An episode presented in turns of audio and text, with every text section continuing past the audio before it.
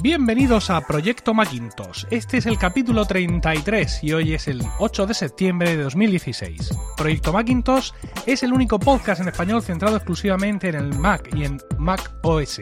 En el episodio de hoy hablaremos de lo que significa para el Mac lo visto en la keynote del pasado día 7. David Isasi nos comentará sus experiencias con Mac OS Sierra y hablaremos de utilidades y trucos para Mac OS y también contestaremos a preguntas de los oyentes. Yo soy Emilcar y hoy me acompañan David Isasi y Carlos Burges. Como ves, esto es solo para usuarios de Mac, así que aquí y ahora y para ti comienza Proyecto Macintosh. Bueno, como nosotros estamos en la trinchera del Mac, es una trinchera menos, menos concurrida, pero bueno, también tendremos oportunidades de poner algunos puntos encima de algunas síes, no de todas, y de hablar de algunos de los temas de actualidad. Y ahora mismo la actualidad en torno a Apple está presidida por lo que ocurrió en la keynote de ayer, ayer con respecto a cuando grabamos, el día 7 de septiembre, en la que ocurrieron muchas cosas y nosotros fieles al título de nuestro podcast vamos a centrarnos en todo aquello que se anunció o en lo poco que se anunció porque no tocaba, evidentemente, que tiene que ver eh, con el Mac OS y con el Mac. De hecho, podemos eh, empezar, eh, ya, que, ya que tenemos a, a, Carlos con la escopeta cargada. ahí, vale. precisamente porque no tocaba. O sea, esto es una cosa que está tan clara que mm, si no fuera porque quiero hablar del tema, ni siquiera diría, bueno, no vimos los nuevos MacBook Pro, porque que no es el momento. Quiero decir, es que todo el que sigue un poco la actualidad de Apple sabe perfectamente que en septiembre no van a presentar los MacBook Pro. Que uno se puede quejar más o menos de que los MacBook Pro, de que qué pasa, que por qué no los han renovado ya, que no sé qué, que no sé cuánto. Pues sí, te puedes quejar, pero mm, creo que quejarse de que no hablaron de los MacBook Pro en la keynote de ayer es absolutamente absurdo. Pues eh, vamos a ver, yo cuando empecé a hacer el seguimiento que hacemos siempre en FacMac, mm, son tantos años de verdad de, hacer que ya puse los puntos. Dice, mira, empezaremos con el famoso World of Numbers de Tim Cook, seguiremos con el Apple Watch y el Apple Watch 2, después tocará el iPhone y después, si quieren, a lo mejor toca algo parecido. Yo eh, aposté por hablar de las maravillosas novedades de la App Store pero eh, evidentemente cuando eh, empezaron a hablar eh, del Apple Watch en el minuto 20 o así, bueno, sabiendo que como mucho ocupan dos horas, una hora y media es lo habitual, dice, bueno, ya sabemos que si cabía alguna posibilidad, ya no toca en ningún tipo de ordenador. ¿Cuándo va a tocar? Va a tocar en un evento especial que se organizará en octubre, que se llamará como en otras ocasiones y ahora le toca al Mac, donde tocará el Mac casi con toda seguridad, porque claro, todavía no podemos eh, saberlo con esa, esa seguridad. Pero evidentemente será en octubre, no tocaba ahora. Y bueno, durante la keynote sí que eh, creo que fueron dos o tres cositas que le rozaban así un poco de refilón al Mac, pero eh, hacerse ilusiones para esta keynote era un poco impensable. Y efectivamente tuvimos algunas cosas que tocan de, de, refilón al Mac. Una de ellas, la primera, es una, una única nueva característica de iWork que es la colaboración, o sea, la colaboración eh, simultánea, por así decirlo, en directo, directamente desde las aplicaciones, porque hasta ahora teníamos cierto nivel de colaboración en iWork, pero pasaba por la interfaz de iCloud.com que era una cosa mm, realmente curiosa y extraña, ¿no? Nosotros aquí, eh, creo que eh, con Carlos no, ¿verdad, David? Tú y yo... No, no, con Carlos no. Con Carlos no llegamos, la, estuvimos usando para el tema de, de los guiones de Proyecto Macintosh, pero el problema que teníamos es que tú andas o andabas la mayor parte del tiempo con un iPad, que esto ya lo, tenemos tú y yo hablado, mm, eh, David, ¿vale? vamos a no montar un número aquí delante de la gente. Entonces, claro, al estar con el iPad no podías acceder a colaborar en un documento que hubiera generado, generado yo. Porque tú a ese documento solo podías acceder vía web y el Safari del iPad no te deja. Bueno, sí hay un truco para cargar en modo de escritorio y tal, pero no es cómodo. Entonces, pues optamos porque fueras tú el que los compartía, porque yo sí suelo tener más acceso a sistemas de escritorio y me costaba menos trabajar en el navegador, pero al final desistimos. Y ahora parece... Eh, lo típico de Apple, ¿no? Cogen algo que ya existe, que ya tiene mucha gente, y le dan un revolcón, le ponen una interfaz muy bonita y muy tal. Pero una cosa me llamó la atención sobre esto, y es que lo de iWork aparece eh, en medio de una pequeña mm, disertación, un pequeño apartado sobre educación. Y aunque la señora que salió hablando del tema insistió en que esto era para compartir con eh, las palabras en inglés referidas a compañeros de clase, compañeros de trabajo, etcétera, etcétera, pero mm, mm, el, el, hecho de que presentaran esto dentro de un entorno, digamos, educativo y no dentro de un entorno empresarial, me da un poco la sensación de que han podido tirar, no sé cómo lo ves tú, David, la, toalla ese, en ese sentido, ¿no? Ya les hemos visto muchas veces destacar en Microsoft Office, ¿vale? Por delante de su propia suite, y esto sería pues un, un, apunte más. Sí, la verdad es que, bueno, a mí me dio la impresión. Lo primero es que llegó junio, esto posiblemente estaba en la hoja de ruta para presentar en junio. En junio no dio tiempo por lo que sea, el equipo no lo tenía preparado, había otras prioridades, eh, bueno, era la WWDC, había otra historia. Y al final dijeron, oye, mira, mm, lo sacamos en septiembre y ya lo, lo, encajaremos como sea en la keynote. Y de hecho, bueno, lo que dices tú, lo presentaron ahí al lado del tema educación porque primero, bueno, no era el plato fuerte, apareció el primero porque después venía lo importante y porque realmente es como dices tú, yo creo que ya han tirado la toalla a nivel empresarial eh, desde que apareció Office para, para el iPad Pro. Mm, bueno, yo creo que eh, iWork ya no tiene, no tiene esa fuerza que pudo haber tenido en su día eh, lo único que les queda, si no va a ser el sector empresarial, yo creo el sector de la educación. A ver si igual desde los colegios a unas necesidades bastante inferiores de lo que puede necesitar un profesional, pues puede cuajar. Pero bueno, cuajar, a ver, en el sentido de por lo menos tener algo, poner un paquete ofimático mínimo y a partir de ahí pues que no digan que, bueno a ellos les sirve no como para meter las aplicaciones aunque de hecho en las últimas ah, en los últimos sistemas operativos que han lanzado diría que no vienen ya preinstalados. Hablo de, de iOS. Yo diría que incluso ya vienen en la en la App Store y te los tienes que descargar pero bueno mm, parece que por lo menos olvidado no lo tienen lo siguen manteniendo y, bueno, pues veremos a ver hasta cuándo martes. Sí, yo hice una profecía hace, hace un año, creo que no se ha cumplido y la he fallado totalmente de que lo iban a abandonar. Y bueno, sigue estando y sigue apareciendo en una keynote, que parece que no, tiene sus cinco minutitos de gloria. Pues yo me pareció un tema interesante y eh, eh, lo vi muy bien metido en, la zona de educación, porque el gran problema, vamos a ver, educación eh, con, con Apple eh, fuera de Estados Unidos es más o menos testimonial, pero en Estados Unidos sí que tienen una mayor presencia. Y durante eh, los últimos meses, vamos a poner el último año aproximadamente, están recibiendo fuertes ataques por parte de Google al respecto de eh, que están metiendo su plataforma, plataforma de Chromebooks. y una de las características que está utilizando Google precisamente para hacer palanca en esos ecosistemas de Apple es precisamente la introducción de una serie de herramientas de trabajo que vienen con el, que son los Google Docs de toda la vida, que además no, eh, en los últimos meses no, acaban de funcionar bien en iOS, o sea, eh, las aplicaciones, eh, mm, yo no lo sé, cada vez no es que sean más cutres, no soy yo el único que lo dice, cada vez funcionan peor, no tienen grandes problemas de usabilidad. Y lo que utiliza Google para vender es precisamente esa tarea colaborativa a tiempo real que no tenía Apple. Entonces Apple tenía que eh, tapar bocas, eh, eh, cerrar agujeros, lanzar granadas. Y ahora que llega precisamente o empieza el año escolar, mm, y que ahora es precisamente cuando se sortean o se hacen los grandes contratos con las comunidades educativas los condados, los, eh, los estados, etcétera, bueno, pues tenían que eh, ofrecer esa herramienta que estaba ofreciendo Google como cabeza de cartel que no tenía eh, Apple. Bueno, pues ahora Apple tiene la suite, tiene las mismas herramientas gratis que ofrece em, Google, que incluso son mejores, porque las herramientas online de Google comparadas con iWork son bastante flojas, y ofrece eh, además esa característica que es la colaboración en tiempo real. Que lo metieran un poco con calzador, mm, sí. Que anunciara Cook también que iba a regalar no sé cuántos cientos o miles de iPads, pues eh, también estupendo.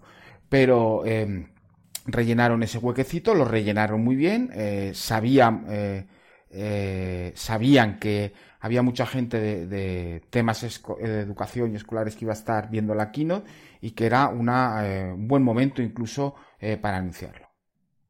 Bueno, yo creo que vamos a probarlo por lo menos nosotros, si os parece, a ver en los próximos guiones. decir, Esto yo supongo que estará, no lo dijeron, O sea, no lo anuncié, no terminó.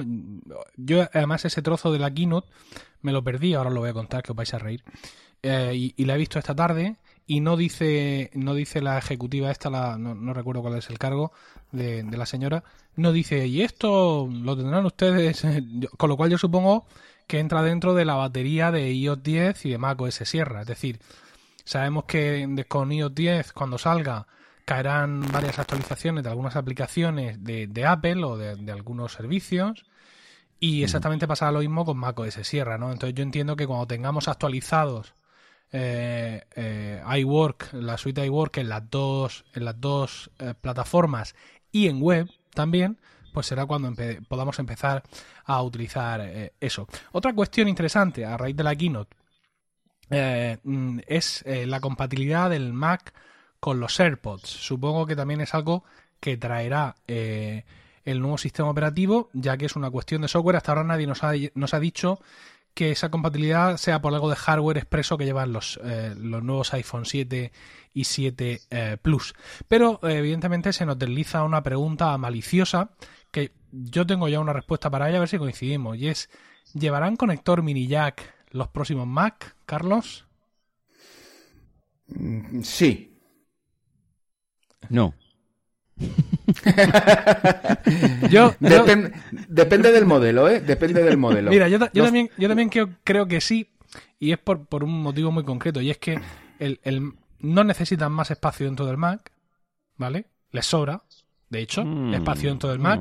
El, el, nuevo MacBook, tanto el de 2016, como, que es el que yo tengo, como el modelo antiguo, ¿no? Eh, de 2015, que es el que tiene eh, David, eh, incluso Apple lo podía haber rellenado más de batería en, en esa batería en, terraza. No lo hicieron para no incrementar el peso, etcétera, etcétera. Y ahí y fíjate que el MacBook, que es el sacrificio extremo, solo lleva un USB-C y todavía conserva el puerto de auriculares.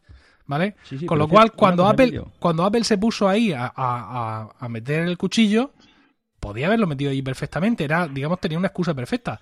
Pero claro, el puerto de auriculares también en el iPhone suponía una vía de entrada de agua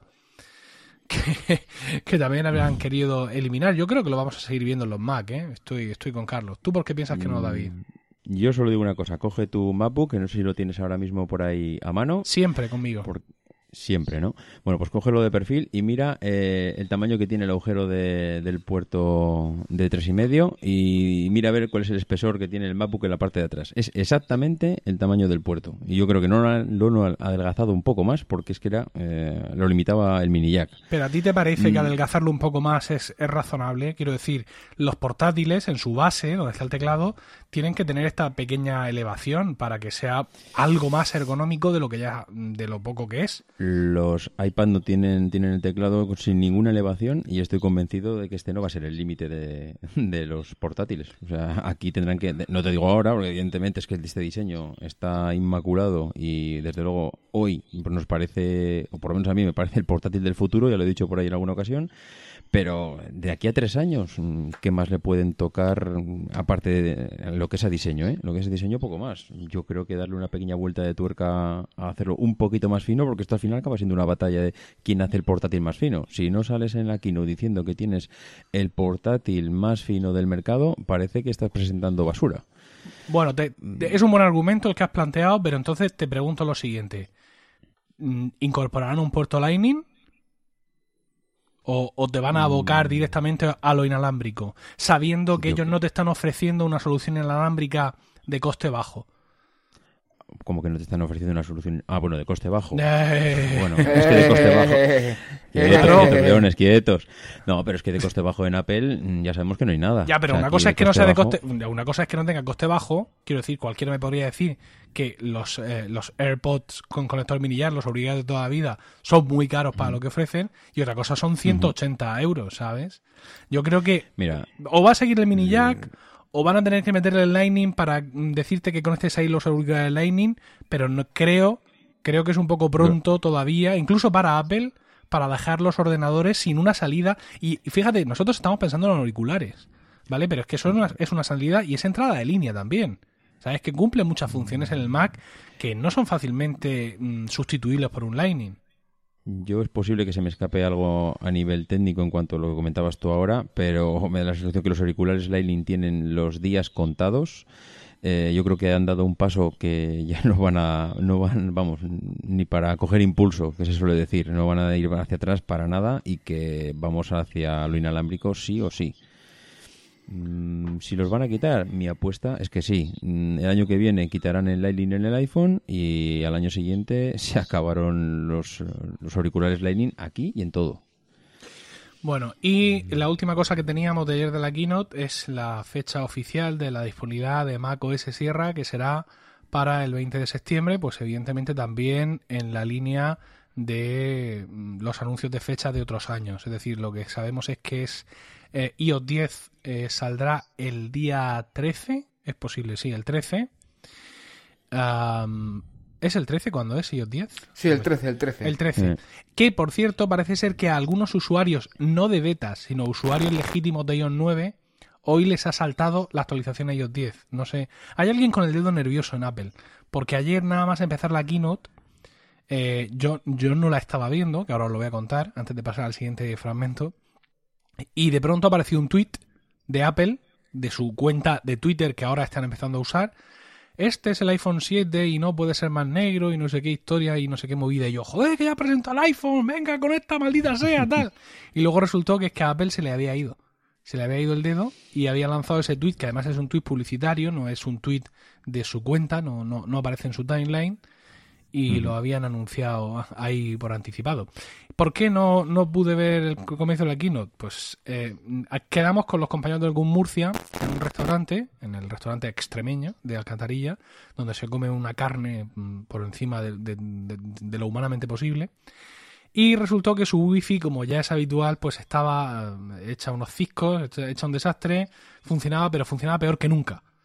Entonces estábamos allí, 10 humanos, que además nos habían dado acceso a la sala con la tele de mil pulgadas un poquito tarde, o sea, era ya las 7 y 5, 7 y 10, y mm, cargando Keynote, cargando Keynote y aquello que no cargaba. ¿Qué hacemos? ¿Qué hacemos? No sé cuánto. Algunos cogieron y empezaron a verla en sus teléfonos y entonces yo cogí mi, mi iPhone 6S y como tengo una tarifa de Yoigo de 20 gigas, pues activé el compartir internet con mi Apple TV y lo conecté al Apple TV. Y oye, sin ningún problema. Emilio el Generoso. Sí, pero escucha, te, voy a decir más. Se, se, dio perfectamente en toda su calidad, creo que son 720p donde la echan, con su sonido estéreo, sin ningún corte, sin ningún atasco, sin ninguna historia. Luego miré las estadísticas y costó, eh, consumió como unos 3,5 gigas de tarifa. O sea que... como, una película de una hora tres cuartos. Lo doy por bien empleado, vamos, yo los 20 gigas de Yoigo no los consumo ni a tiros, ¿no? Entonces tampoco me ha supuesto ninguna lesión.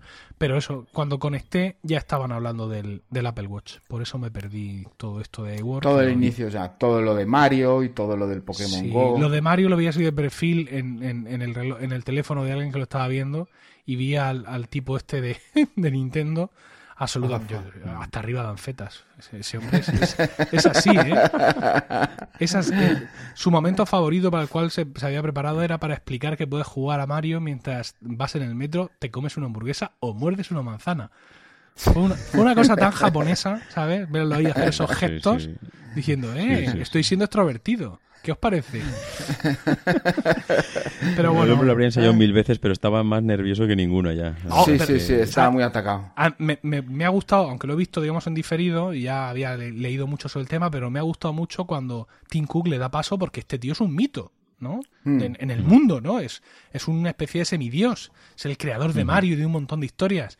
Y cuando le da paso y el tío aparece, o sea, es un, un CEO, un CEO nivel jefe final que aparece sin claro que aparece sin problemas en la keynote de otra empresa sabes el tío allí se acomoda a lo que le dicen salió habló un poco en inglés lo que pudo la gente en pie aplaudiendo a radiar bueno una cosa espectacular la verdad es que fue un momento agradable sería sí Didi. No, iba a decir que si era la, primera vez que había una, una, traducción simultánea en el escenario, porque yo hasta ahora no lo había, no lo había conocido. Saliese alguien a hablar en otro idioma y fuese traducido simultáneamente.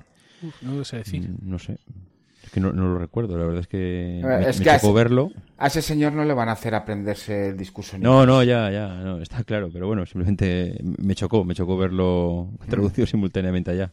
Bueno, pues yo creo que ya hemos exprimido bastante la keynote de ayer mm, para lo que nos corresponde. sí. Un detalle Mac. La, para los, el uso de los AirPods eh, con el Mac, lo tienes que sincronizar primero con el iPhone y entonces se extiende al resto de dispositivos de tu misma ID de iCloud. No sé o no dejaron excesivamente claro si los puedes sincronizar con el iPad directamente o con el Mac. Eh, tengo curiosidad por saberlo. Bueno, como eso vendrán en los nuevos software, evidentemente, los nuevos sistemas operativos, hmm. pues ya, pues yo te, aparto de los fondos del podcast, te aparto 180 pavos y, ¿no? y te, los, te compras unos a la salud del podcast. bueno, creo que ya hemos hablado suficiente de la keynote y vamos a hablar del tema principal del día, que es precisamente lo que nos espera el día 20. Mac OS Sierra.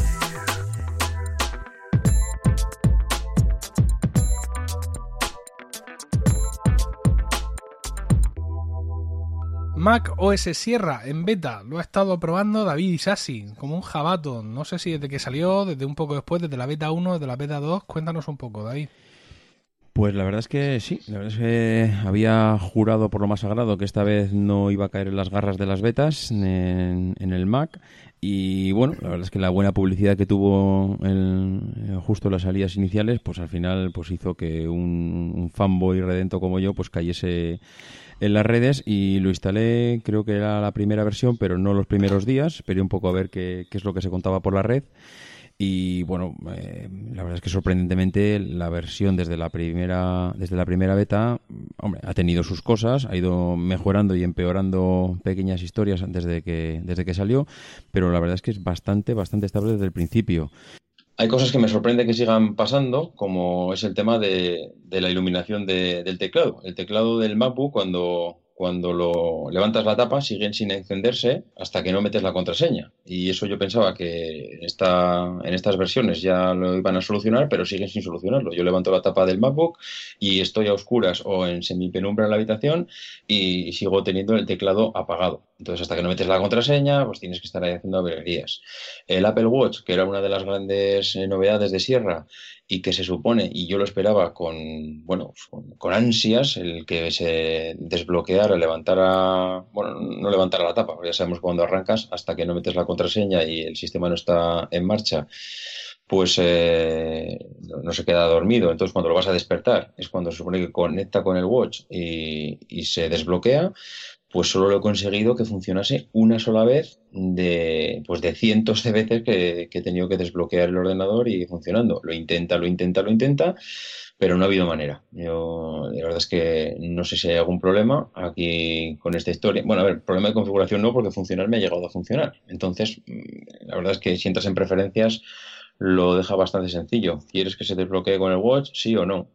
Ya está, o lo pones o no lo pones. Lo que tengo una duda, y además esta tenía preparada para Carlos, es eh, si yo configuro el, eh, bueno, en este caso te lo tengo configurado de las dos maneras. En el iMac lo tenía para que se desbloqueara con, el reloj y en el MacBook para que también se desbloqueara. Mi duda es, ¿se podría hacer con los dos dispositivos o solo lo puedes tener el, reloj con uno de ellos? Pues Sí, no, mira, no te lo voy a poder decir porque yo en el Watch no tengo instalado todavía, ni en el ah. iPhone ni en el Apple Watch no tengo instalado las eh, nuevas ah, versiones. Solo lo tengo en el iPad. Entonces no. Eh, en el portátil sí que tengo instalado Sierra porque estoy preparando, entre comillas, el libro. Y he estado trabajando con, Sierra, pero el, el Watch y el iPhone solo entrarán versiones finales. Pues es que tengo, tengo esa duda de si con el Watch se podrá desbloquear cualquier ordenador que tengas en casa, es decir, tengo un portátil, tengo un sobremesa y en cualquiera de los dos que desbloquee, mm, tendría, que tendría que funcionar bajo la misma ID de Apple. Si tienes la misma ID de Apple, debería funcionar en ambos pues bueno, eh, vamos a esperar a que salga ya la versión definitiva, que está al caer y, probaremos. Pero ya te digo, yo de todas las betas que han ido sacando, solo eh, una sola vez he conseguido que funcionase. Eh, hay una cosa que me gusta mucho que, que, es que ahora en la batería, en la parte superior derecha de la pantalla, lo que es la barra de estado, cuando pinchas en la batería para ver el porcentaje que te queda, hay, un, hay unas indicaciones de las aplicaciones que consumen mucha energía. Yo, por ejemplo, ahora mismo lo tengo encendido eh, y me dice que tanto Audacity como Skype me están consumiendo mucha energía.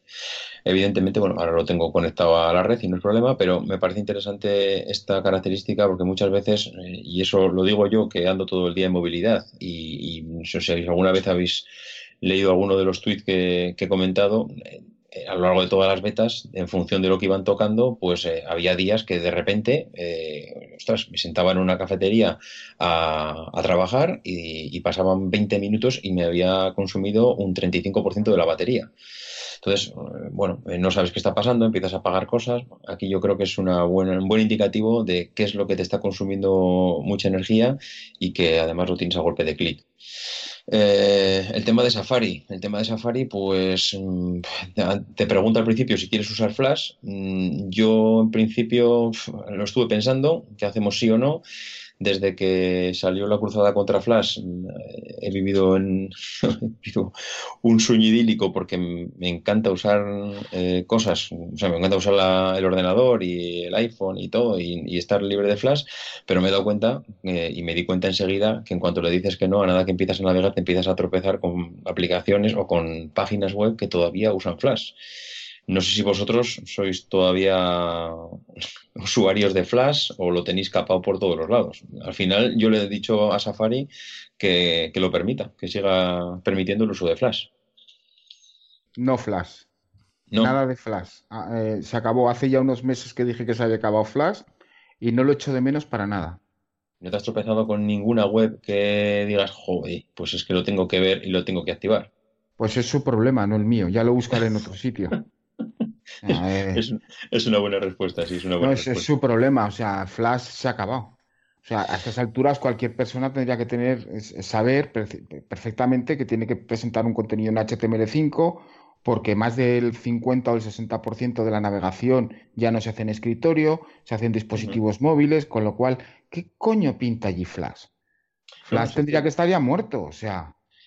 Estoy totalmente de acuerdo contigo, Carlos, pero los primeros días que lo, bueno, no es que lo desactivara, es que ya viene desactivado. Entonces dices, bueno, pues eh, sigo funcionando porque yo incluso había, dime. Un, buen truco para la mayoría de, todos esos sitios que utilizan Flash, sobre todo si son grandes. Coges, activas el menú de desarrollador, cambias el, la ID del el, el agente de usuario de navegador y lo pones en el iPad. Y de repente te empieza a servir ese contenido en Flash en HTML5 porque para ordenador quiere que utilices Flash y sin embargo él piensa que estás en un iPad y dice, ah, bueno, esto es un iPad, no hay Flash, entonces voy a servirlo en HTML5 y eso te cambiará la disposición de las cosas de la, no, pantalla, porque, ¿no? porque son, son webs eh, que mm, eh, están pensados, por ejemplo, FacMac, tú lo ves y, se adapta al dispositivo, ¿cómo lo llaman? Eh, adaptativo, diseño adaptativo, etcétera. Eh, vas a Antena 3, Antena 3, hasta que se dieron cuenta que les hacíamos el truco con el tema del flash, le cogía, le decías que aquello era un iPad y entonces el contenido que no te dejaba ver en, en A3 media en flash lo veías en HTML5 sin problemas. O sea que... Bueno, yo, yo al final lo activé porque me encontré en la primera página y dije, bueno, pues me, aguanto y no lo voy a activar, pero a la segunda o a la tercera que me encontré que no veía el contenido de la web, dije, pues oye, lo voy a activar. Al final, que no tenga flash en un, en un sistema operativo portátil mm, como un teléfono o un iPad lo puedo llegar a entender, en un sobremesa, pues mira, tampoco es que me consuma, bueno, sí, me consumirá más energía, pero no lo noto. Entonces, bueno. Eh, tú, juegas a juegos de granjeros, de esos de la MTV, sí, Sí, ya, sí, sí, sí, madre mía. Ya me gustaría tener tiempo para jugar a juegos de granjeros. en fin, seguimos adelante. Eh, tema de las letras de las canciones de iTunes Music. De iTunes Music. Eh, yo no las veo disponibles por ningún. Bueno, eh, hay una pestaña. Si vas a, enciendes iTunes y te vas a la parte superior, tiene, ya sabéis que hay un icono con tres rayitas que sirve para saber un poco cuál es el orden de las canciones que van a ir viniendo, para cambiarlas, para añadir después. Pues ahí, si pinchas ahí, hay una pestaña que se supone que es para las letras de las canciones. Yo con todas las letras de las canciones, tanto las mías como las de iTunes Music, como las de para ti, como las de explorar, como las que tú quieras, a mí en ninguna me aparece la letra. No sé si es que soy muy torpe, mm, pero todavía no he conseguido ni las betas del teléfono ni las de ni las del ni las de Mac que me aparezcan las letras. Mm, se presentó como una característica importante, eh, pero de momento sigo sin sigo sin verlo. Eh, en cuanto a Siri, pues sabes que está, sabes que lo tienes, pero es que es tan difícil cambiar las rutinas y los hábitos que de momento a lo más que he podido llegar es hacer alguna prueba, ver que me escucha, ver que me entiende, mm, poco más. Eh, para mi gusto, de momento me entorpece el uso productivo del equipo. O, tengo que cambiar lo que comentaba antes, la forma de trabajar pero claro, para activarlo mm, en el, en el Mac no te está escuchando como en el teléfono. Aquí o le das al icono en, la, en el panel superior, en la barra superior, o usas un atajo de teclado. Mm, pero parece como, no sé si parece o me parece a mí, pero de momento parece que tienes que estar eh, parando lo que estabas haciendo y activar Siri, hablar con él, eh, saber si te ha entendido o no y luego volver. Mm, no sé, de momento yo no lo veo aunque desde luego pues se nota que lo que es el entenderte y la integración en el sistema pues está mejor. Bueno, está, antes no, estaba, pero ahora, viniendo del teléfono y habiendo usado el teléfono, pues se nota que está integrado en el sistema, aunque ya te digo que de momento o hacen algo para que nos acostumbremos a usarlo, es o, o apareces aquí los features de, mira, es que si utilizas Siri para esto, eh, no sé, te va a cambiar la vida. Pues o aparece eso, o nos acostumbramos a utilizarlo, o de momento sigo sin verlo. Eh, en el tema de fotos, y aquí Emilio seguramente me podrá corregir porque tengo alguna duda. Yo, mm, nivel de fotos en el Mac, tampoco es que soy un usuario muy avezado. Eh, he visto que han vuelto a recuperar la barra lateral, la que antes habíamos perdido, porque venía todo en la parte superior, álbumes, proyectos, fotos, etcétera. Eso ahora venía en el, en el capitán en la parte superior de la pantalla y ahora de repente hemos vuelto a recuperar la barra lateral que esa barra lateral también la hemos vuelto a recuperar en iTunes. Entonces, yo era un fanático de esa barra lateral porque siempre me ha parecido lo más de lo más. Mm, a medida que empezaron a cambiar un poco la, la interfaz y dar un poco de maquillaje, lo hemos ido viendo pues cómo cambiaba pero bueno, ahora lo tenemos. Pues eh, David, una cosa, en el capitán la barra lateral está, yo la tengo eso, Eso era lo sí, que eso, claro, eh, te iba a decir y en que, iTunes también. Claro, que ha sido un proceso de iTunes, no sé cómo decirlo. Sí. Que ahora pasa como iTunes. Quiero decir, las barras, las barras laterales estaban, las podías activar, pero ahora se activan nativamente y además quedan mejor integradas, porque queda mejor integrada la barra lateral de iTunes una vez que ellos la han activado por defecto que la que tú podías activar. ¿Vale? Mm, eh, hay, más opciones que aparecen, tienen un orden un poco más lógico. Mm, se vuelve un poco. No es ya, mm, digamos, volver al viejo iTunes que todos conocíamos. No es ya porque todos los conociéramos. También hay usuarios nuevos en este mundo, ¿sabes? Pero es que esa organización era muy clara y, y, lo tenías todo muy a la mano, ¿no? O sea, piensa que una barra lateral es una cosa como muy universal. La ventana del navegador de archivos de cualquier sistema operativo de escritorio la tiene. O sea, estás acostumbrado a caer hacia la izquierda, mm, pobres zurdos, que no sé qué costumbre tendrán, para mirar ahí, digamos, como el menú, como por dónde me puedo desenvolver, para saltar de un lado a otro. Y el que la quitaran, estas cosas siempre las hacen en pos de, de, lo diáfano, de que todo el contenido te ocupe la pantalla. Mm. Pero mire, si es que yo no quiero que todo el contenido me ocupe la pantalla, porque al final, si tengo solo contenido, carezco de referencia y no sé dónde estoy. ¿Vale? Entonces, pues creo que se han rendido a la evidencia del explorador de archivos, de la aplicación de mail, ya te digo, de un montón de, de, software habido y por haber para recuperar esas barras y además darles una mayor coherencia de las que podían tener en las versiones anteriores donde eran optativas.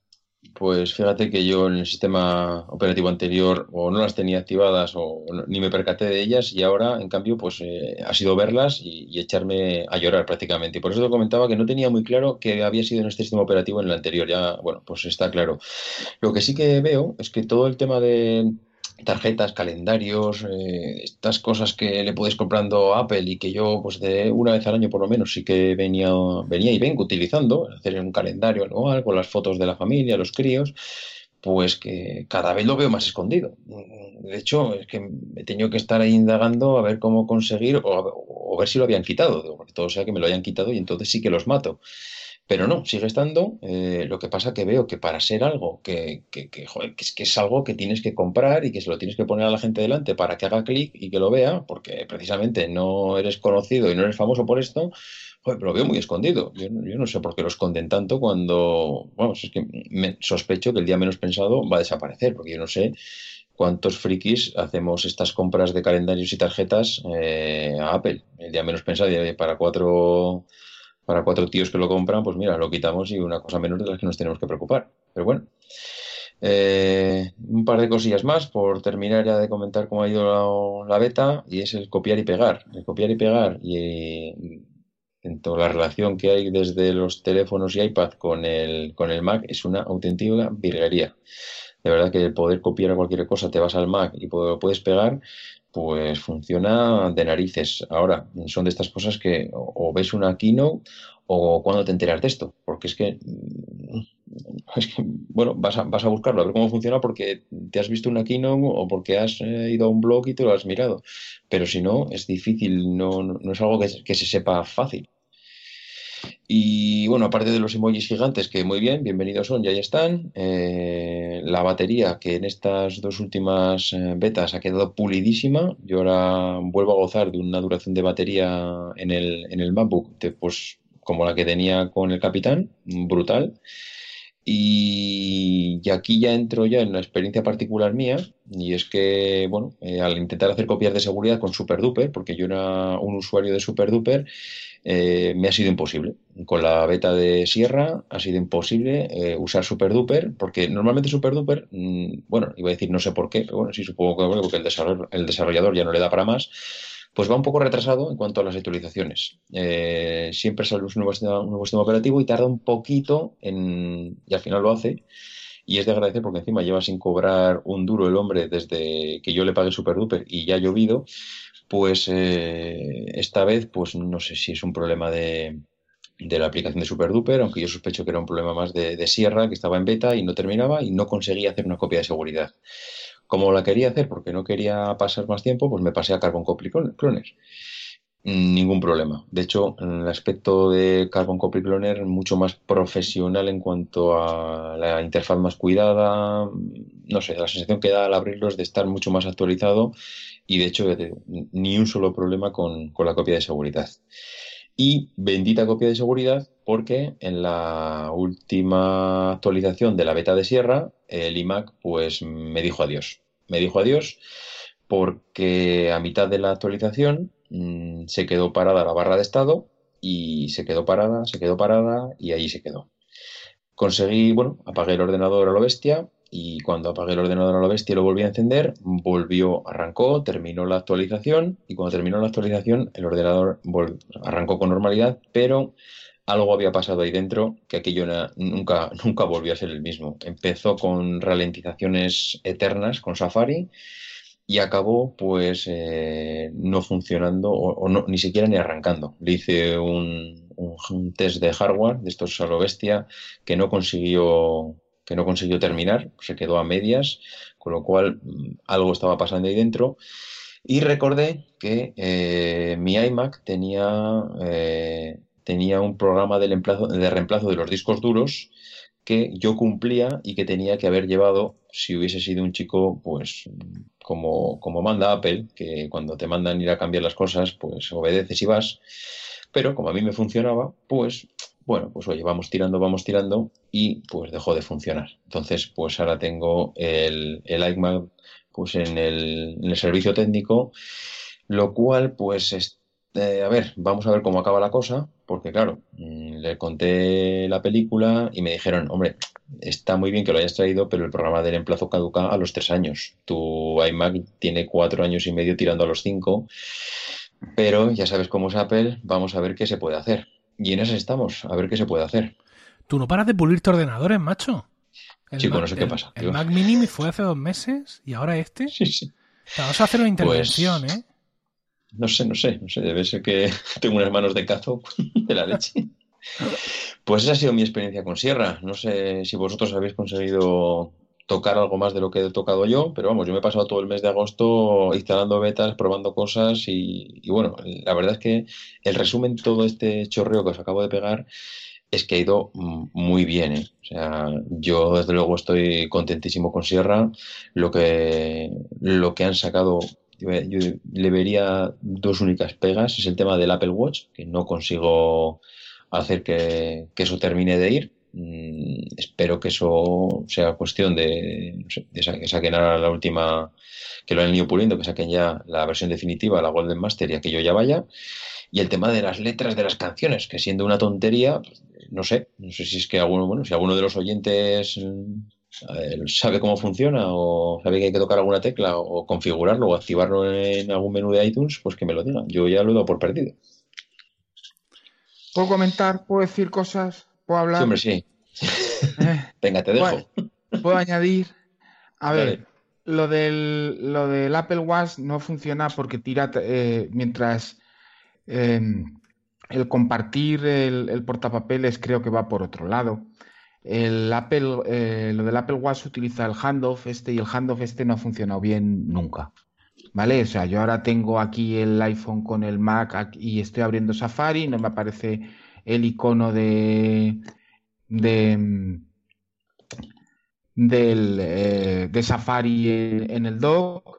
Ahora aparecido después de un buen rato y esto tira atrás de handoff y no acaba de funcionar bien. Eso lo primero. El segundo, eh, no esperemos muchas diferencias a nivel interno con el capitán, ¿vale?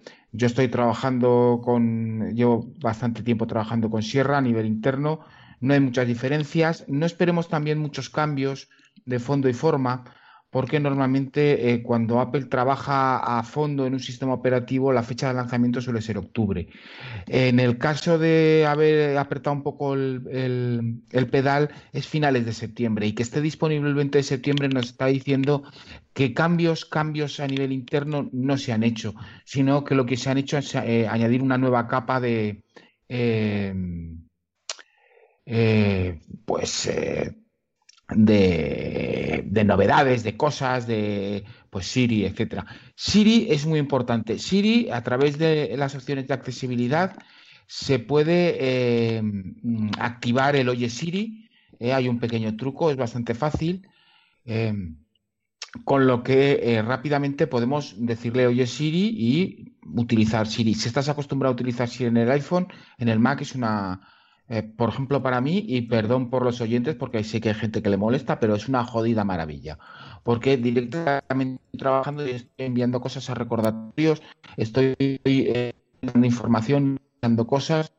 Eh, así que Siri es, funciona estupendamente, además, está funcionando muy bien. Y em, yo creo que Sierra, para aquellos que no les, dio mal el capitán, no les va a dar mal, no les va, no van a tener problemas eh, con Sierra es un código eh, muy fundamentado, es un código que, que ya está muy probado y lo único que van a tener que pulir las nuevas características. Pues sí, la verdad es que yo estoy contigo, Carlos, que, a ver, yo era un usuario del Capitán y nunca tuve ningún problema y aquí va de, vamos, de narices. Eh, yo creo que habrá poca gente que pueda decir, o por lo menos yo no lo he escuchado, que pueda decir que le va mal. Hombre, lo habrá, lo habrá, habrá gente que lo sé, que protestan siempre. Dice, no, pero es que yo quiero que esto funcione así, pero oiga, es que no puede funcionar así porque está diseñado para funcionar de esta forma. Pero tiene que funcionar así, y si no, esto es una mierda. Y eso es muy, por ejemplo, es muy habitual. Bueno. Pues a ver, a ver qué pasa cuando salga el día 20, a ver la gente qué es lo que dice pero viendo un poco pues cómo ha ido todas estas betas y viendo, vamos, y no mi opinión, ¿eh? viendo un poco la, opinión generalizada de la, gente, vamos, yo creo que está todo el mundo contentísimo con Sierra y con, y con las betas de, de iOS 10 a nivel general. Yo, el año pasado, el 2015, creo que fue un año de tirón de orejas para Apple en este sentido y allí han dado un golpe encima de la mesa y han dicho, señores, que no podemos estar sacando, sacando betas y teniendo estos problemas y que llegue la versión definitiva y que sigamos con los problemas encima de la mesa. Bueno, alguien se ha puesto las pilas allá.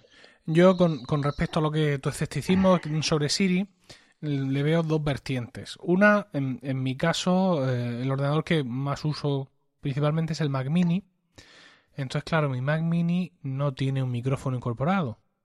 Eh, el micrófono que tiene mi Mac Mini es la mesa de mezclas con el micrófono Shure este que estoy usando ahora para grabar.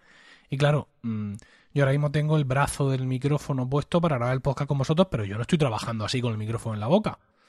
Con lo cual, mm, para yo activar Siri en el, en el Mac Mini, pues tendría, por ejemplo, que tener conectado una cosa que tampoco tengo nunca conectada, que es la webcam, que esa sí trae micrófono incorporado.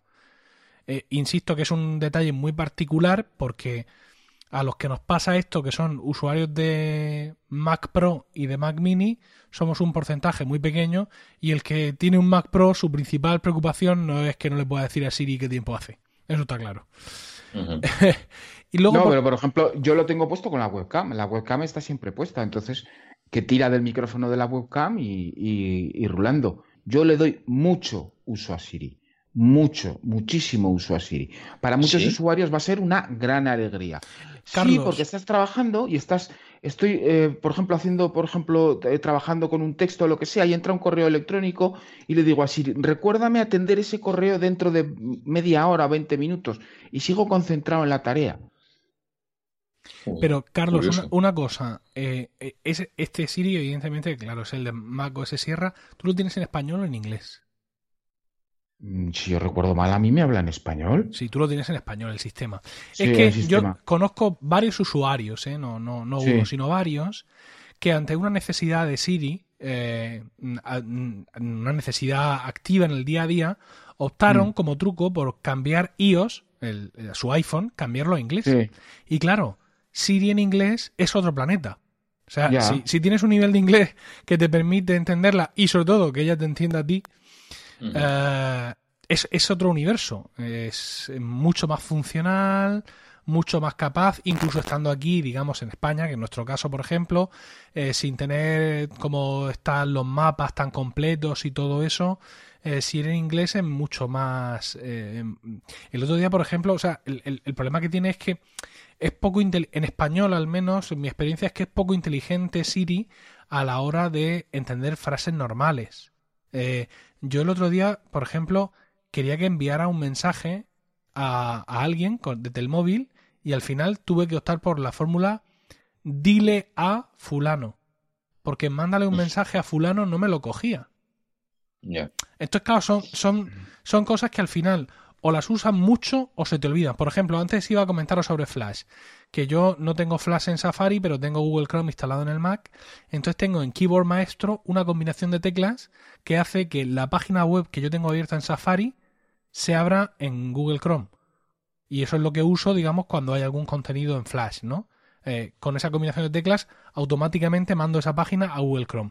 Bueno, pues esa combinación de teclas no sé cuál es claro, de lo poco que la uso, de lo poco que la uso, evidentemente, porque coincido con Carlos en que ya son muy pocas las webs que siguen estando ahí ancladas en Flash. Entonces, cada vez que me ocurre, me tengo que ir al menú de la barra de menú de Keyboard Maestro para hacerle clic y no me acuerdo. Y me pasa lo mismo con Siri. A base de confiar poco en ella, hay una serie de comandos que podría usar más pero como no me los sé de memoria porque no los uso, porque no me fío, porque no me funciona, pues no me los aprendo. Hay otra cosa, hay otras cosas que sí. Dile a mi mujer, pues voy a hablarlo en voz baja porque si no esto se pone a enviar mensajes como un loco.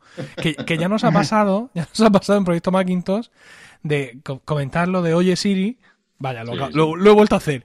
Y hacer que, y hacer que 100 o 200 iPhones interrumpan la, emisión del podcast para preguntarle a sus propietarios y propietarias que qué es lo que, qué demonios quieren que están ocupados. ¿Vale? Entonces, como te decía, yo me sé dos o tres cosas y tengo la sensación de que es por esa falta de naturalidad en el lenguaje español, al menos de España, de Siri, que... ¿Lo estáis oyendo? Sí, sí. ¿Qué pasa? No, no, no. Dice, no entiendo al dice, no, no, entiendo el lenguaje español, al menos de España. Efectivamente. No, puede ser más sincera. Lo ha clavado, lo ha clavado. Lo ha clavado, Bueno, pues eso, que, que eso es lo que me pasa. A ver si estando en el Mac a ver, yo no paso tiempo en el Mac al día, desgraciadamente, ¿no? Yo estoy en el trabajo la mayor parte del tiempo con el PC con Windows. Pero bueno, es un sitio más donde estar con Siri y a ver si ah, nos entendemos mejor.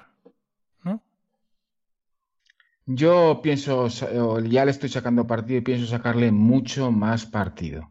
Eh, eh, ordenándole cosas periféricas de forma continua, ya lo estoy haciendo, va bastante bien. Eh, crea correo, abre una página web, abre tal aplicación, abre tal aplicación, abre tal aplicación. Y, y, yo espero que dentro de las propias aplicaciones, bueno, pues em, se puedan hacer más cosas. Tengo que meterme más a fondo con ella. Bueno, pues yo pienso que ha sido un buen repaso a, la beta, a los puntos que David ha podido controlar y que bueno, que con esto tenemos que tener suficiente para aguantar como campeones hasta el 20 de septiembre. Oye, por cierto, Carlos, no sé si lo puedes decir, ¿tienes fecha para el libro ya? Pues yo espero que sea el 20 de septiembre. El mismo 20 de septiembre. Yo había hecho cálculos para el 30 de septiembre, con lo cual me van a quitar 10 días y van a ser 10 días críticos, pero yo voy a intentar bajo todos los medios que sea el 20 o unos pocos días después. Es decir, que sobre esa fecha tendremos en la iBooks Store lo que entiendo que se llamará Ponte al Mando de Mac OS Sierra. De Mac OS Sierra. Efectivamente. y que además trae un, un capítulo especial dedicado al terminal. Qué maravilla. ¿Por, qué una interfaz gráfica cuando uno puede enfrentarse a un fondo negro con un cursor blanco parpadeante? Madre mía. Bueno, pues nada, ahí tenéis eh, esas dos promesas, el sistema operativo y el siempre imprescindible manual de Carlos para poder exprimirlo un poco más. Vamos a hacer una pausa y continuamos con el podcast.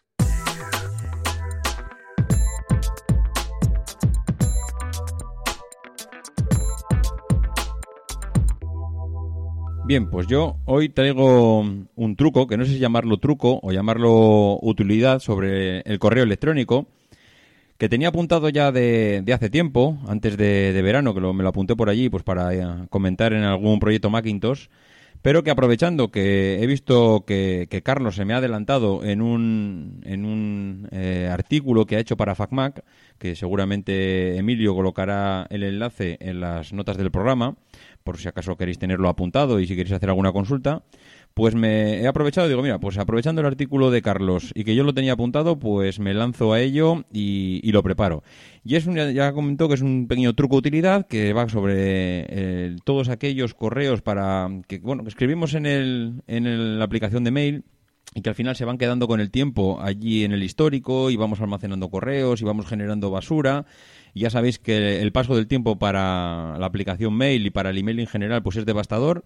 Es de esas aplicaciones que van tragando todo lo que le vamos echando, van almacenando todo y muchas veces, pues en función de la aplicación de correo que estás utilizando, pues ya no sabes cómo borrar o cómo eliminar o cómo hacer esa limpieza que al final, pues al final lo único que hace es almacenar, almacenar, almacenar y que en la, en la era que, en que estamos, en el que todo está en la nube y pagamos por los servicios de la nube, pues cuanto menos almacenemos y más borremos, pues mejor.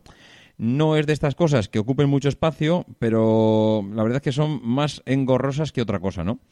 Eh, ¿Por qué al final acaba siendo engorroso? Pues porque al final tú escribes un correo eh, igual, pues porque te apuntas a, yo qué sé, a, a, la carrera popular de tu pueblo en las fiestas y te ves un cartel y te apuntas allí y resulta pues que esa dirección, la, la aplicación mail, pues se ha quedado con ella se ha quedado con ella de tal manera que la, bueno, la incorpora a su base de datos para que si en un futuro la vuelves a utilizar, pues lo que hace es que se rellenará sola. A medida que empieces a escribir la dirección de correo en el campo destinatario, pues eh, esa... Eh, la aplicación mail lo que hará es automáticamente autorrellenarte el resto del correo. Eh, eso está muy bien, pues cuando escribes un, escribes un correo pues a tu, tu madre, a tu novia, a tu mujer, a tu marido y es habitualmente pues la persona con la que te estás intercambiando correos. Pero claro, si esto lo haces para las fiestas de tu pueblo o porque has comprado un artículo online o porque, yo qué sé, te has apuntado a cualquier cosa y resulta que lo haces una vez en tu vida, esa, esa dirección se va a quedar ahí y ya no es que se quede ahí. Mm, puede ser que coincida exactamente o casi exactamente, pues yo qué sé, eh, tu prima se llama María y resulta que mm, tienes otro, otra compañera de trabajo que se llama Mar. Cada vez que empieces a escribir a Mar y empieces a escribir su utilización de correo electrónico, es posible que, se, que te empiece a aparecer el correo electrónico de María que ya no lo estás utilizando nunca. Y lo que es todavía peor, puede ser que alguna vez hayas enviado un correo electrónico que haya estado mal escrito, que la dirección sea errónea, y que te siga apareciendo esa dirección errónea y muchas veces le des a autorrellenar, le des al, al intro, a la, tecla, a la tecla enter y, y pensando que está bien. Le das a la tecla Enter pensando que está bien y te rellena y escribes a una dirección de correo que es la errónea y que posteriormente seguramente te lo acabará devolviendo, pero que de primeras ya está mal escrito. Entonces, ¿cómo solucionamos esto? Pues en la aplicación Mail, si entráis a la aplicación Mail y vais a la, a la barra superior y veis que dentro de todos los menús está el menú ventana y si desplegáis el menú ventana, en la parte inferior veréis que hay un, hay un, eh, un texto que pone destinatarios anteriores. Bueno, pues en destinatarios anteriores abréis, lo abrís y veréis que hay una ventana que es bastante sencilla, es muy minimalista, aparecen todo datos, pero que es tremendamente útil. En esta ventana podemos ver cuatro columnas y, de primeras, nada más que entras, ya hay cosas que te llaman la atención. Es decir, una de las columnas es el correo, todas, eh, evidentemente, todas las líneas tienen un correo, pero hay líneas que no están completas, es decir, no aparece el nombre y no están en nuestra agenda. Yo lo que diría es que si de primeras ya ves una, una línea que no tiene nombre, es que no la tienes en la agenda. simplemente quiere decir que en alguna ocasión mandaste eh, una, un correo electrónico a esa dirección, pero que no forma parte de tu agenda, no forma parte de tus contactos, con lo cual ya de primeras quiere decir que muy controlado no lo tienes, que muy habitualmente no usas esa dirección.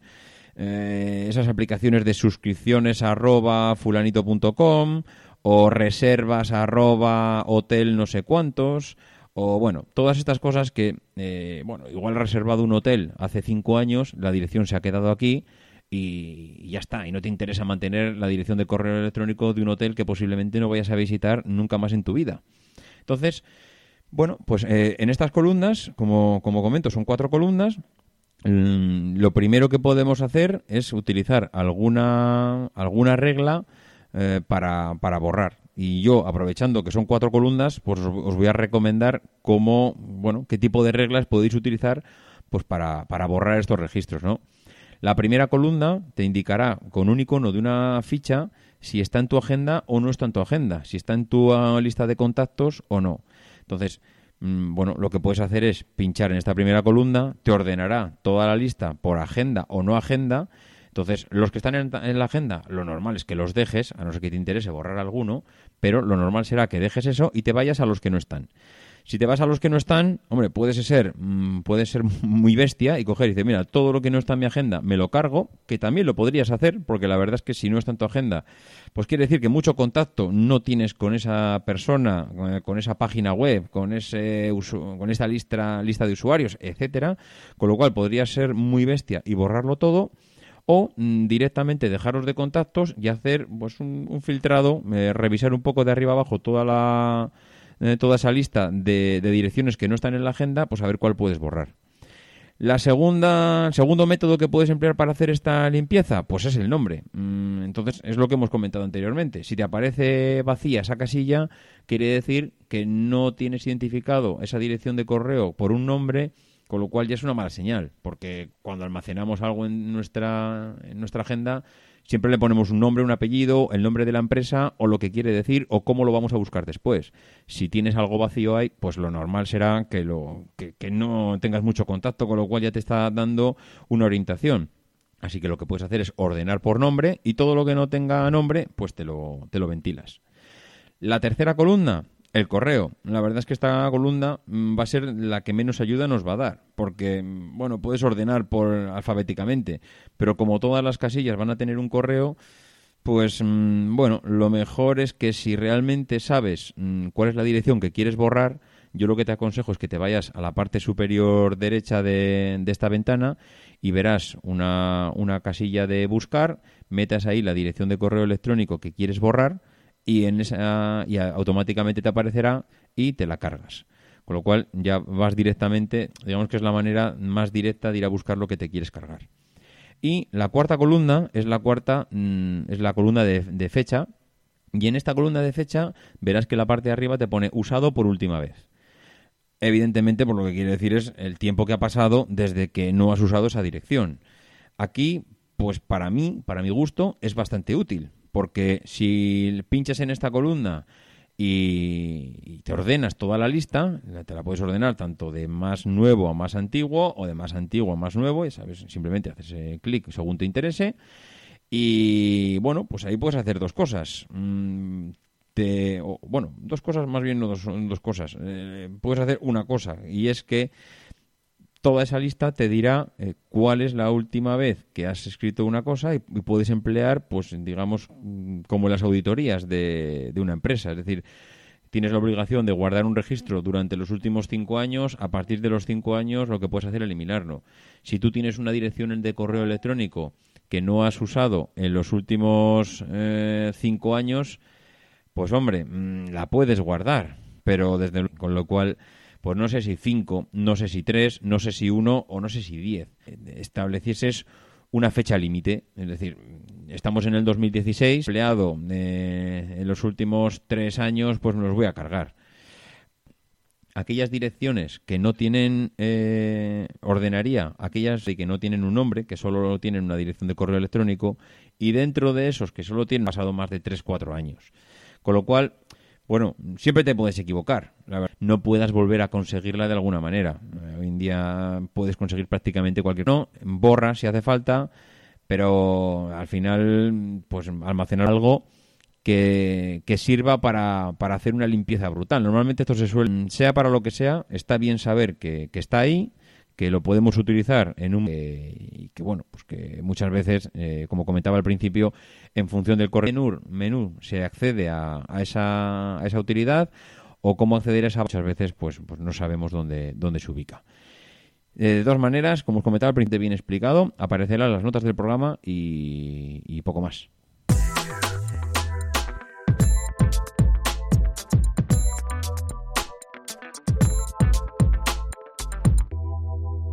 Estamos ahora en la sección de oyentes ya para terminar nuestro programa de hoy, en el que tenemos un eh, email de David García Giraldo que dice, hola, muy buenas, me llamo David, soy oyente de tus podcasts y te envío una sugerencia que creo que podría ser interesante para hablar en Proyecto Macintosh.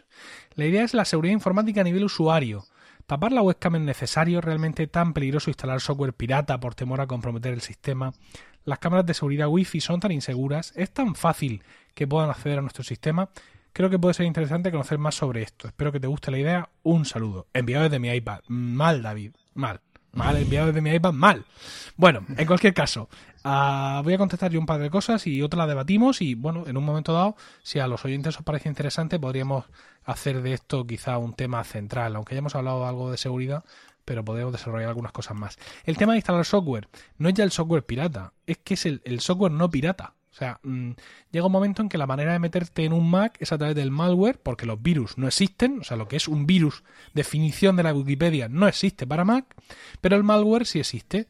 El sistema tiene su, su propia biblioteca de definiciones de malware que se va actualizando de manera transparente para el usuario, el propio sistema lo combate y hay otro, otro medio tremendo para combatirlo y es que el Mac por defecto no te permite instalar aplicaciones que no vengan firmadas por... Eh, por desarrolladores que estén verificados por Apple. Eh, pero claro, como el ordenador es tuyo que lo has pagado, tienes la oportunidad de desactivar eso. Y por ahí te pueden entrar los demonios emplumados.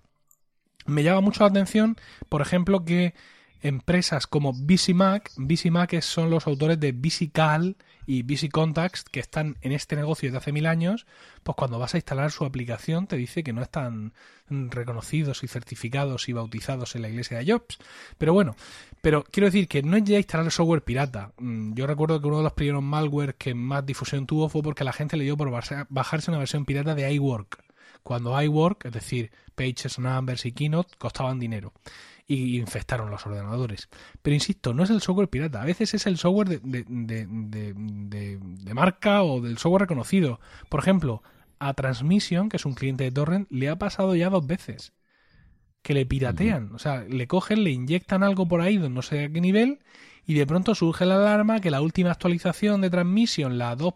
no sé qué diablos, que lleva un malware que por favor no te la instales y ya les ha pasado dos veces. Entonces, si, si si pasa a nivel, digamos, de, de aplicaciones de desarrolladores conocidos, pues ni qué contarte en un Final Cut Pro X que puedas encontrar por ahí para descargarte o, o, cosas así, ¿no? Eh, yo, yo, dime. Yo, si quieres, eh, eh, si, mientras te vas extendiendo, Emilio, yo creo que este es un tema del que sí que podríamos hablar.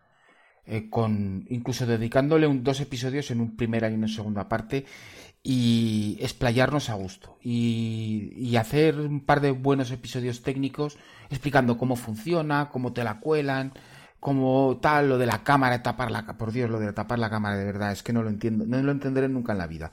Pero bueno, yo no entiendo por qué la gente se piensa que mm, tapo la cámara porque voy en pelotas delante del ordenador, pero bueno, eso, eso es lo de menos. Mark Zuckerberg, eh, Zuckerberg la tiene tapada en su Sí, porque va en pelotas, pues en casa es evidente. Entonces, perdona por haberte cortado, pero, pero yo creo que lo podríamos hacer. Podríamos hacer un especial de dos episodios hablando de seguridad a fondo. Bien. Mm, como, bueno, como hemos dejado claro lo que efectivamente puede ocurrir por instalar software pirata y hemos puesto, digamos que le hemos respondido a David de manera un poco rápida, pero lo hemos respondido, pues sí podemos hacer eso, ¿vale? Lo dejamos aquí, no abundamos más en el tema y programamos en un momento dado para hacer, mm, no seguidos, pero sí discontinuos, dos especiales sobre seguridad, ya, iremos haciendo guiones y explicando exactamente qué es lo que pasa y, y, y, por qué alguien puede querer instalar un antivirus en un Mac o por qué no y todo. cosas que muchas veces yo por lo menos respondo rápido y con cierta sorna pero que conviene explicar un poco más despacio vale David algo más algo más que comentar mm, no, bueno, yo simplemente comentar y ya al hilo de sierra es que igual me puede pasar como me ha pasado lo de fotos, y es que antes, cuando ibas a instalar una aplicación en Sierra, eh, por seguridad, el sistema te decía que, bueno, te permitía que fuesen aplicaciones del App Store, que fuesen de las aplicaciones del App Store y de desarrollos identificados, o eh, haz lo que quieras y tú mismo con tu mecanismo. Bueno, pues eh, yo en Sierra, y ya digo que creo que es en Sierra, mm, no lo he visto en el Capitán, ya la de eh, tú mismo con tu mecanismo ya no existe. Ahora es o la App Store, App Store y desarrollos identificados, y cuando vas a instalar otra que es de vete a saber dónde la has bajado, te dice que vayas al menú y que la y que dejes y que dejes el, ya lo diré, no me sale ahora la palabra, y que permitas, perdón, el, instalar esa aplicación en exclusiva, pero ya han eliminado ese, esa opción de haz lo que te dé la gana. Y bueno, sin más, era comentar esto que a nivel de seguridad, con, pues bueno, hemos hablado antes de Sierra y, se me había se me había olvidado comentar y bueno, pues ya como habéis comentado, ya hablaremos en un especial todo el tema de seguridad que como dice Carlos esto da para vamos para escribir un libro.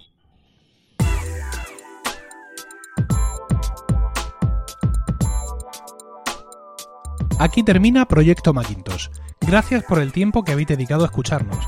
Tenéis nuestro dato de contacto en emilcar.fm barra Proyecto Macintosh, donde esperamos vuestros comentarios.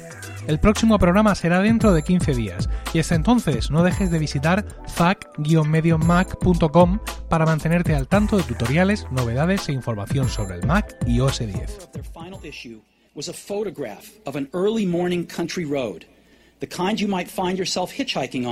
If you were so adventurous. Beneath it were the words, Stay hungry, stay foolish. It was their farewell message as they signed off Stay hungry, stay foolish. And I have always wished that for myself. And now, as you graduate to begin anew, I wish that for you. Stay hungry, stay foolish. Thank you all very much.